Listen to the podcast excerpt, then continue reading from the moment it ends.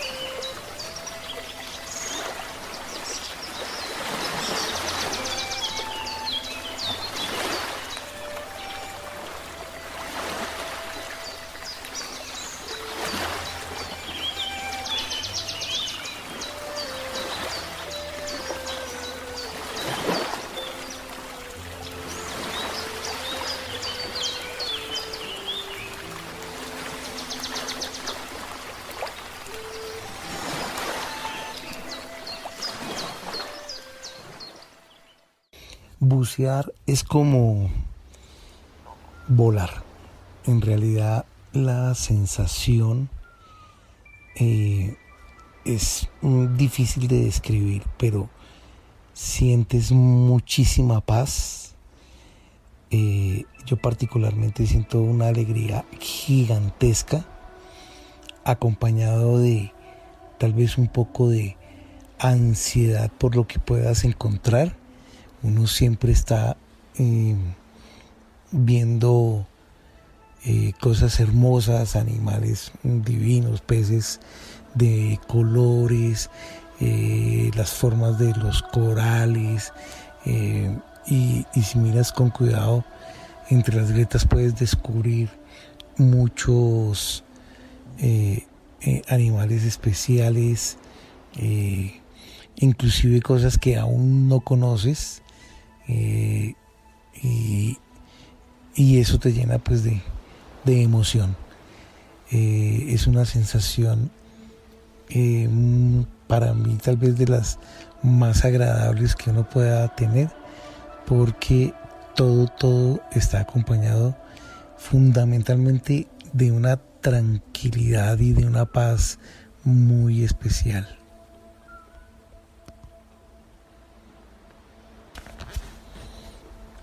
Cuando estás debajo del agua, eh, lo que puedes escuchar es una especie de chasquido constante, a veces más fuerte, a veces más suave.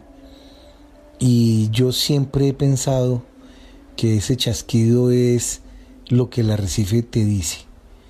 Son los secretos, son las historias, eh, son inclusive los sentimientos el llanto y la risa de, del arrecife. En esencia, eh, el mar te habla, el arrecife te habla y te cuenta muchas cosas que si le pones atención, miras con cuidado y escuchas, de alguna manera puedes entender y llenarte de, de alegría y de felicidad cuando descubres todo lo que hay allá abajo por descubrir. Ese chasquido, eh, viendo lo menos romántico, eh, son los sonidos de muchas especies que se están emitiendo permanentemente debajo del mar. Cuando tú vas a un bosque, escuchas el croar de las ranas, escuchas el canto de los grillos, eh, el canto de los pájaros, etc. Eh, escuchas muchos animales al tiempo. Pues en el arrecife pasa exactamente lo mismo. Escuchas eh, el sonido de los peces, los peces producen una gran cantidad de sonidos, el chasquido de algunos, por ejemplo, cangrejos que están cazando cuando cierran con fuerza sus, sus tenazas para capturar sus presas, eh, inclusive el sonido que emiten los pólipos del coral cuando están activos. Entonces finalmente eh, el sonido del mar eh, se une en un único canto, en un único chasquido, pero que en realidad es la combinación de muchas cosas. Y depende de dónde estés buceando, si de pronto en el fondo logras distinguir el, el sonido del canto de una ballena, vas a sentir que estás en el cielo. Realmente eh, es tal vez de los sonidos en el mar que yo he escuchado más hermosos de toda la naturaleza.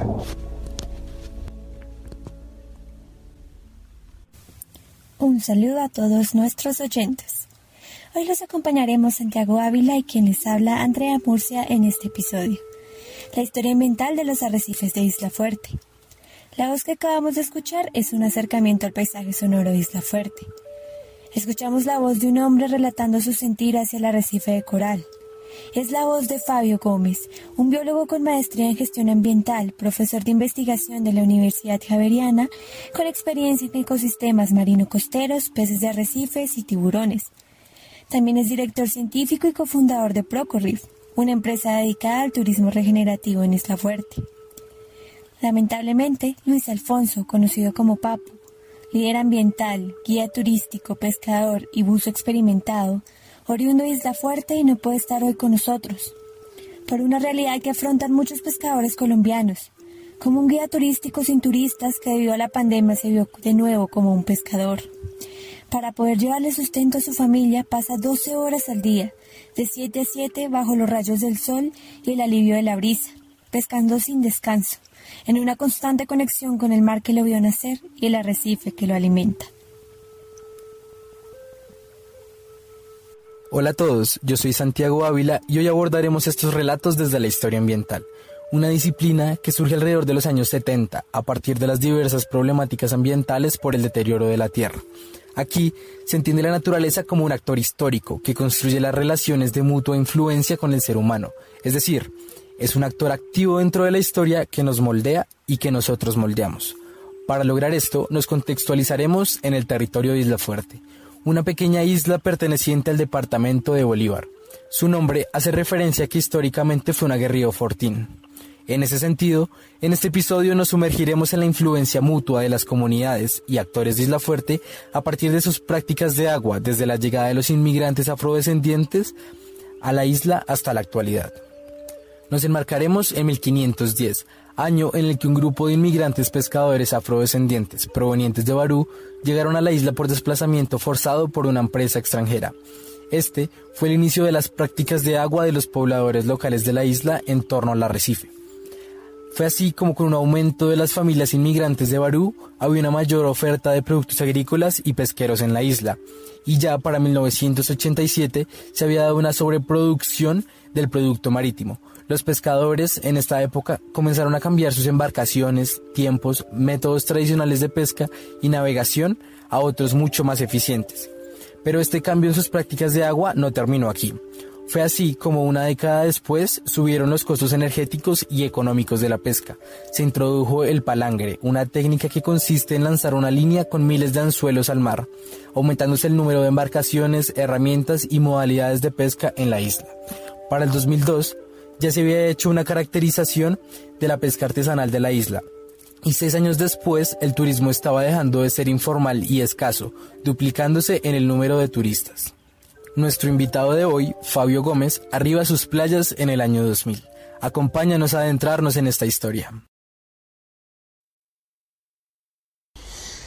Cuando llegué a la isla hace 20 años, encontré un paraíso encontré un lugar lleno de tranquilidad, con gente muy feliz, gente que vive el día, que no se, no se preocupa por el mañana, no se preocupa por el ayer, que no se preocupa porque lo miren o no lo miren, sino que vive la vida de una manera eh, bastante envidiable para, para nosotros aquí en la ciudad tranquilos, todo a su tiempo, sin afanes, sin carreras, pero lo más importante, siempre con una sonrisa. Me, me cautivó ver gente que independientemente de, de, si apenas tenían puesta una pantaloneta y unas chanclas, eh, eran completamente felices. Que, que, te miran y te, y te hablan eh, de una manera muy calurosa y que, que es gente que está dispuesta a colaborarte, ayudarte, apoyarte eh, todo el tiempo, eh, sin esperar nada a cambio, simplemente porque lo pueden hacer, porque les gusta hacerlo. Gente muy linda, con, con una forma de ver la vida tan diferente de lo que nosotros podemos ver en un momento dado, en donde las prioridades son otras y, sobre todo lo más importante es ser feliz. ¿Cómo empecé a trabajar en corales? Pues es una historia simple, sencilla. Eh, yo entré a Isla Fuerte inicialmente a trabajar en lo que es mi pasión, que son los peces arrecifales. Y en la medida en que fui haciendo estos estudios me encontré que eh, los corales cada vez eh, estaban más deteriorados. De tal manera que me empecé a preocupar por lo que estaba sucediendo porque esto iba a afectar de alguna manera a las especies de peces que viven en, los arrecifes. De tal manera que eh, la intención fue empezar a ver qué era lo que estaba pasando. Em, cuando empecé a hacer ese eh, trabajo eh, de investigación, empecé a descubrir que habían algunos patrones particulares de enfermedades que me llamaron mucho la atención, de tal manera que eh, cuando entré a trabajar en, las enfermedades, empecé a descubrir eh, eh, en realidad muchas cosas de lo que estaban pasando y muchas de esas cosas eran responsabilidad nuestra, inclusive desde las grandes ciudades, de tal manera que eh, el trabajo eh, empezó a girar en torno a otros elementos como la posibilidad de recuperar, de restaurar estos arrecifes, que es el trabajo actual que estoy desarrollando. Cuando yo llegué a la isla, los corales eh, empecé a encontrarlos relativamente bien, venía de otras zonas del Caribe, de la zona de Capurganá, en donde las formaciones coralinas eran mucho más pequeñas, pero bastante conservadas. Y al llegar a la, isla empecé a encontrar arrecifes mucho más grandes, con una mayor cantidad de especies, pero igualmente se veían bien. Eh, sin embargo, mi objetivo eran los peces arrecifales, entonces no presté mucha atención al estado de conservación en que estaban los corales. Sin embargo, Mm, en el tiempo, muy corto en realidad, de estar haciendo estos trabajos con peces, empecé a, darme cuenta que algo pasaba en los corales. De tal manera que empecé a hacer seguimiento y cuando eh, pasaron algunos eh, años de este seguimiento, eh, comparativamente hablando, los datos me mostraban que realmente sí estábamos perdiendo coberturas coralinas y que gran parte de esas coberturas estaban enfermas o muertas. Así que eh, decidí empezar a hacer estudios más profundos, más concretos sobre esta situación de los corales. Tristemente los cambios que puedo evidenciar en estos 20 años eh, son bastante preocupantes porque eh, estamos viendo una disminución permanente de la cobertura. Muchos corales enfermos, eh, esas enfermedades han ido expandiendo últimamente, hace relativamente poco, un par de meses atrás, encontramos una nueva enfermedad, unos tumores en una especie que no habíamos reportado antes y mm, eso pues obviamente eh, se vuelve sumamente preocupante. Eh, hemos perdido valores muy importantes de cobertura. Hemos visto como cada día eh, por efectos de la sedimentación, de la contaminación, por vertimiento de las aguas residuales al mar, que traen una gran cantidad de contenidos bacterianos que generan estas enfermedades y que son de origen humano, han ido incrementándose eh, paulatinamente. De tal manera que el daño y la pérdida de corales, además de otras razones eh, de origen antrópico y obviamente algunas naturales, pero principalmente las que tienen origen antrópico son las preocupantes porque finalmente es responsabilidad nuestra como sociedad eh, el daño que estamos generando en ellas a través de una cantidad de efectos negativos no solamente es lo que todo el mundo llama y conoce como cambio climático, sino que hay unos efectos directos que estamos generando eh, y tal vez uno de los más importantes es el turismo, porque el turismo sin control, el turista sin educar en el, espacio ambiental, en la, temática ambiental, es un turista sumamente peligroso para la naturaleza, porque finalmente está...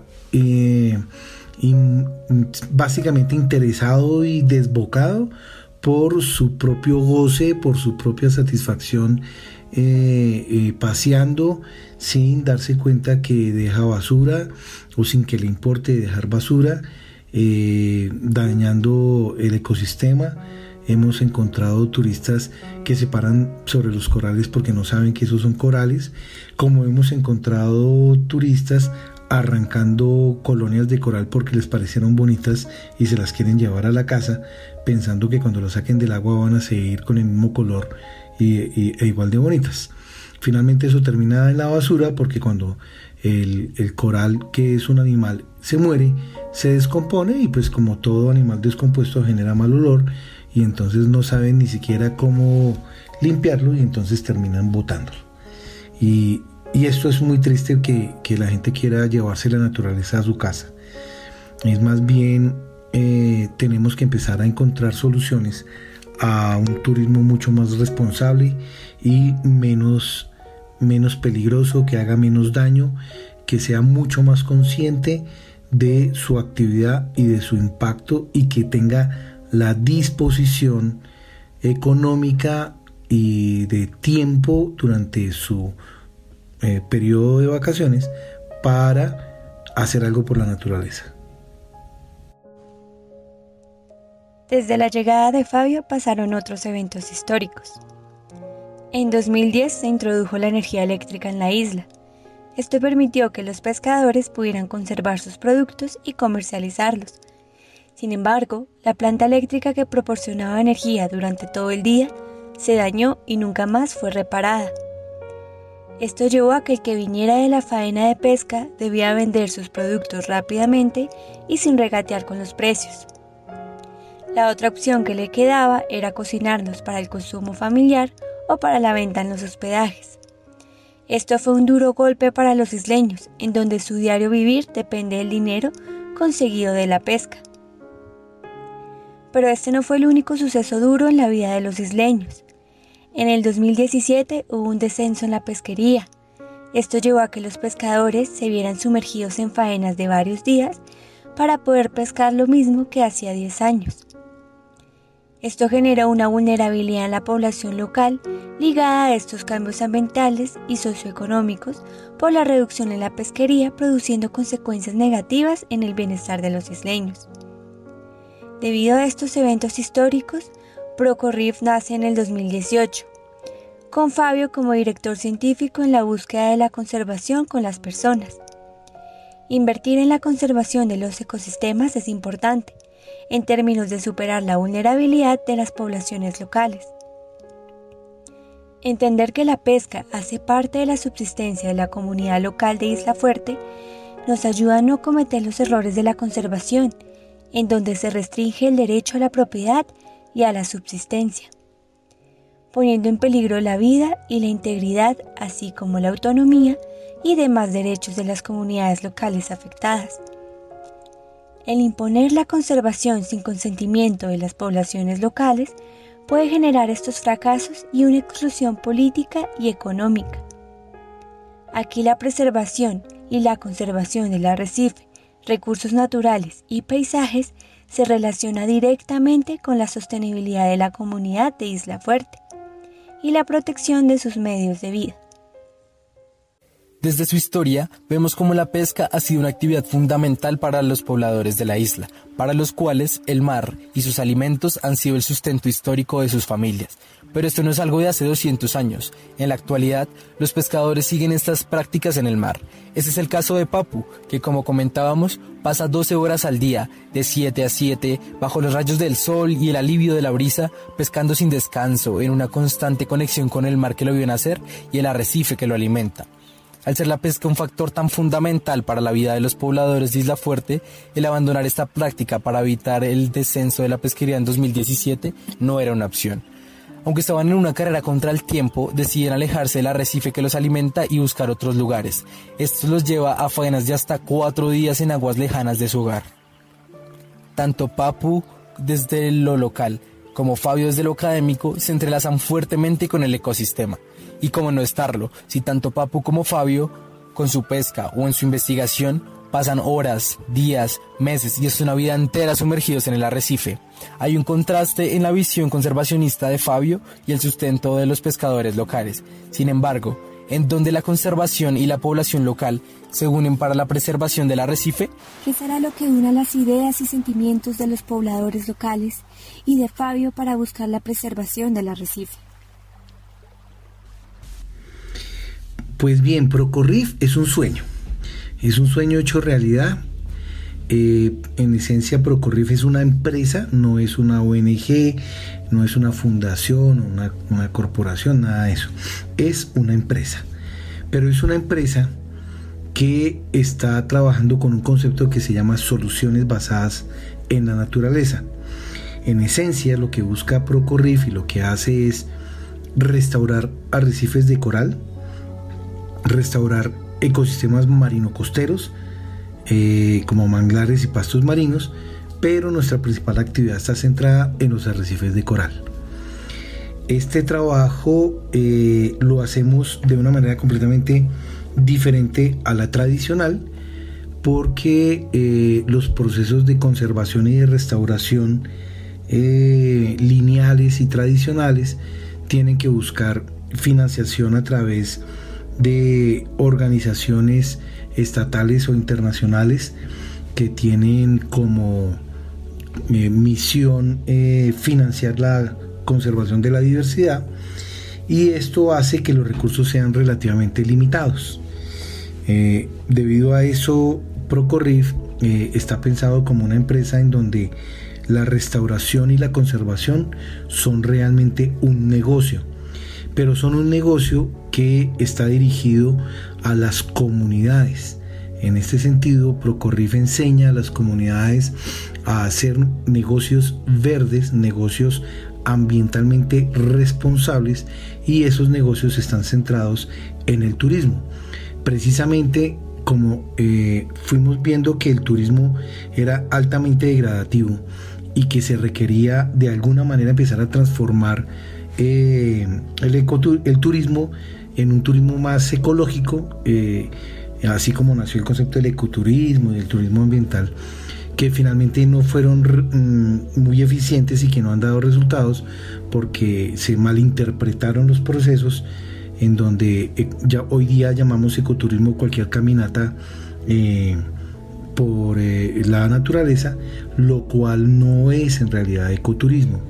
Y hay un desconocimiento completo del concepto. En ese sentido decidimos no usar un, concepto tan trillado y tan mal entendido y mal manejado como era precisamente el ecoturismo.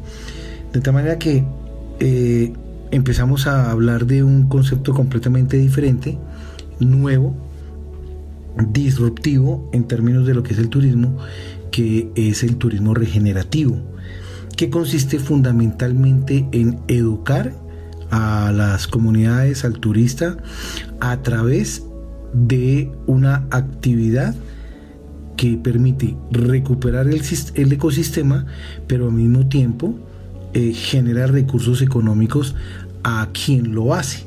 En este caso, las comunidades ganan eh, unos porcentajes importantes de dinero frente a lo que hacían antes que eran actividades extractivas. En nuestro caso, por ejemplo, eh, un pescador que ganaba en promedio 10 mil pesos diarios por seis días de la semana que trabajaba, de lunes a sábado, estaríamos hablando de 60 mil pesos cuando la pesca en términos generales estaba bien. Eh, con esta idea nuestra, ese mismo pescador que ahora se ha dedicado a sembrar corales, a enseñarle a, los turistas sobre corales y enseñarle a los turistas a sembrar corales, se puede ganar eh, fácilmente en un día 300, 350 eh, mil pesos, lo cual genera que el turista eh, aprenda, el turista eh, se unte realmente de naturaleza y sienta que está haciendo algo por el planeta. Algo importante que, que vemos y que la, misma comunidad nos dice eh, es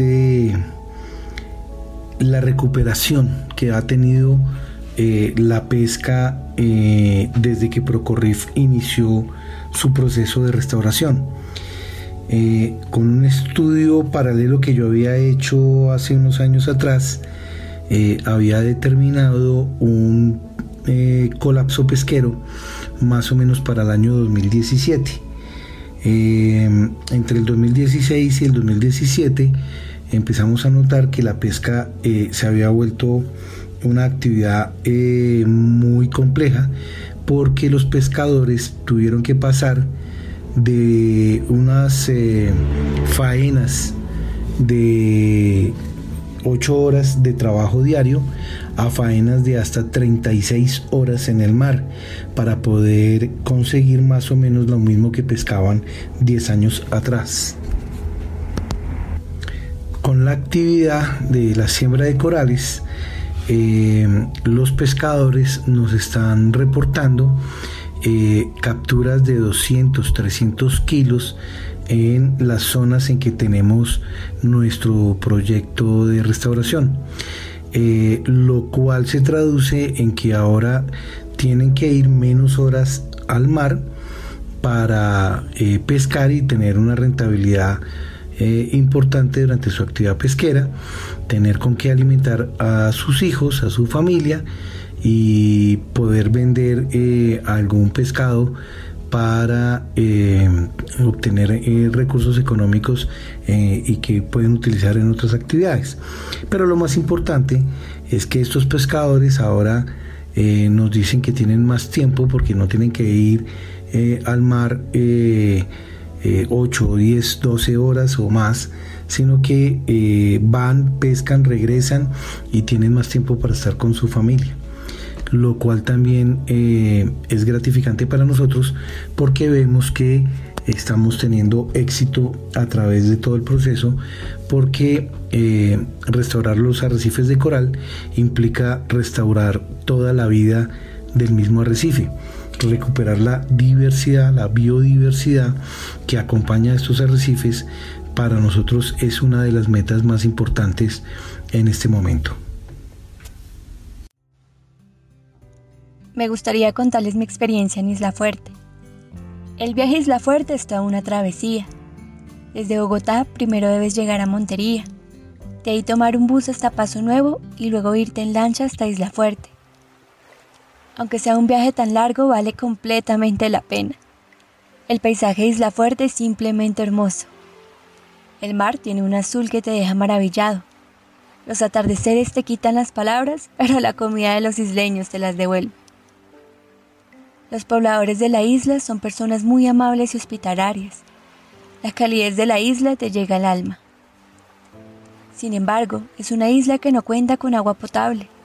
Solo tanques llenos de agua lluvia, no tienen electricidad y por ello la isla funciona con paneles solares.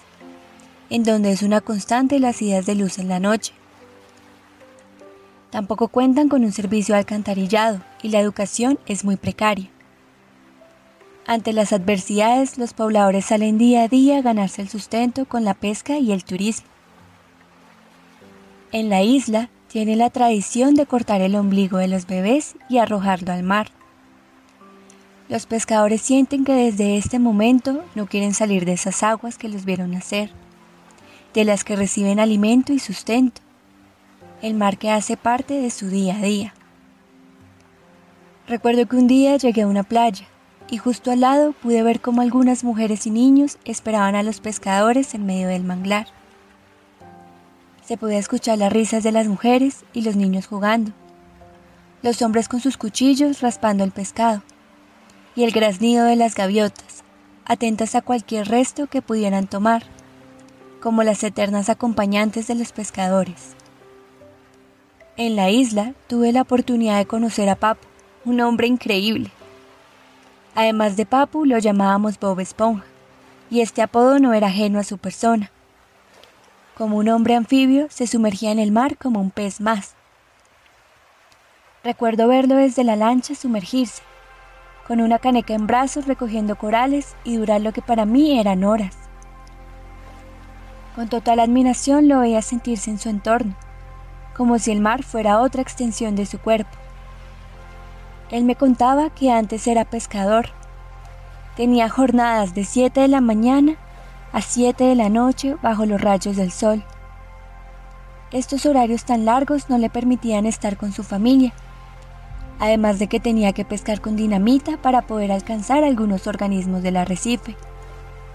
Esta era una práctica peligrosa para él y para el arrecife. Fue así como se involucró con Procorre. Me contaba lo feliz que estaba porque podía tener unas jornadas más cortas y obtenía mayores ganancias con el turismo. Y podía compartir con sus dos grandes amores, el mar y su familia.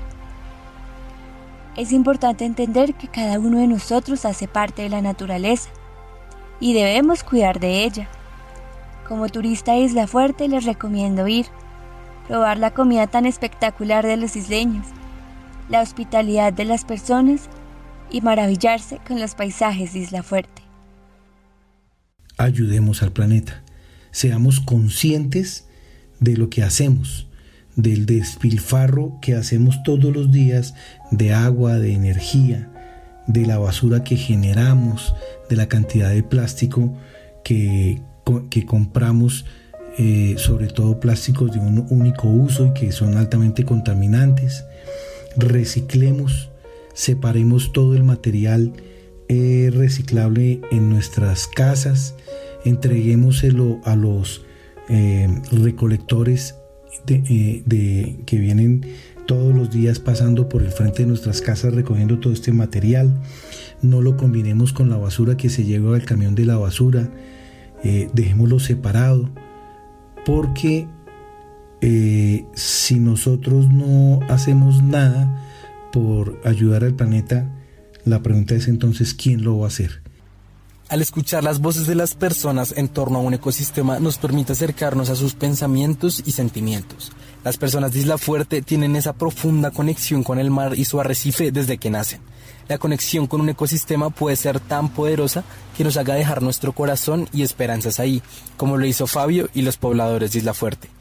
Procorrif es un enlace que permite unir el día a día de las personas de Isla Fuerte y la conservación de la cobertura coralina, entrelazándoles con turistas y científicos dentro de este ecosistema de territorio, que se convierte en un actor histórico que construye relaciones de mutua influencia con las personas de Isla Fuerte, los investigadores y los turistas, todo esto entrelazado y entender estos hilos que forman la unión con el ecosistema es de vital importancia para su conservación, en donde cada uno de nosotros tiene una voz y un papel en este tejido vivo que es el arrecife.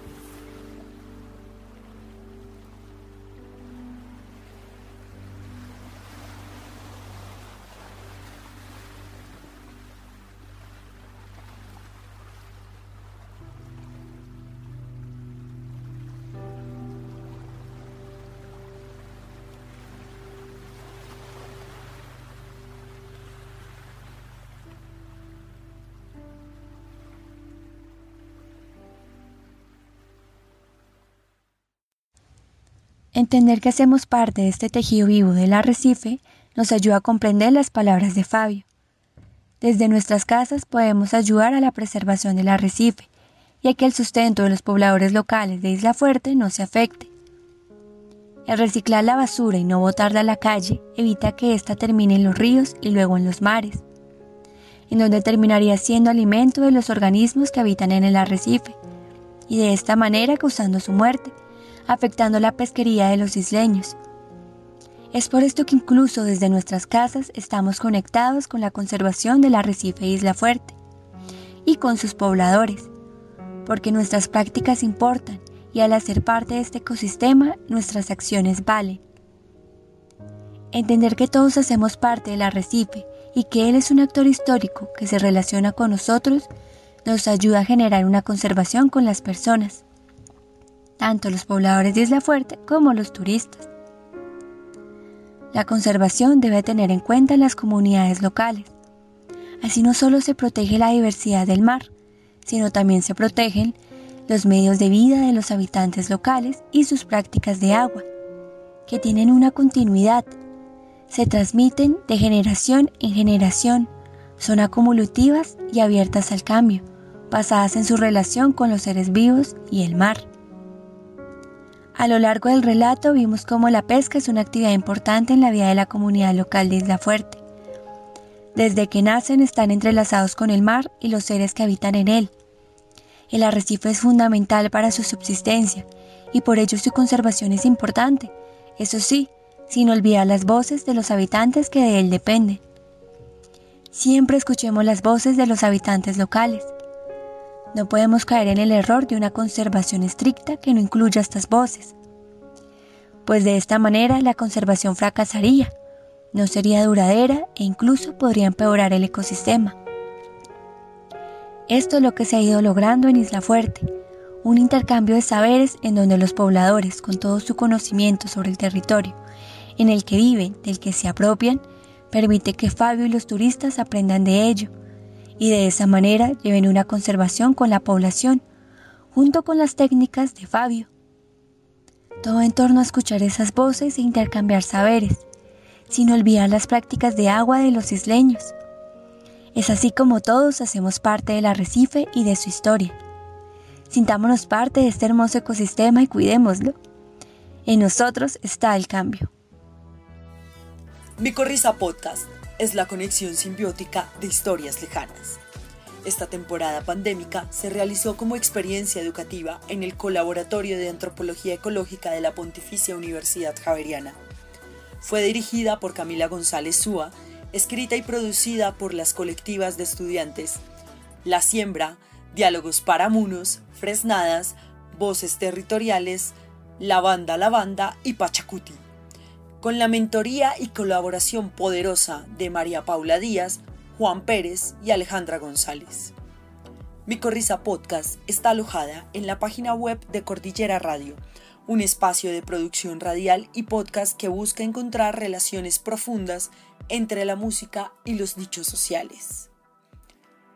Extiéndete como una micorrisa y comparte este podcast. Gracias por escuchar.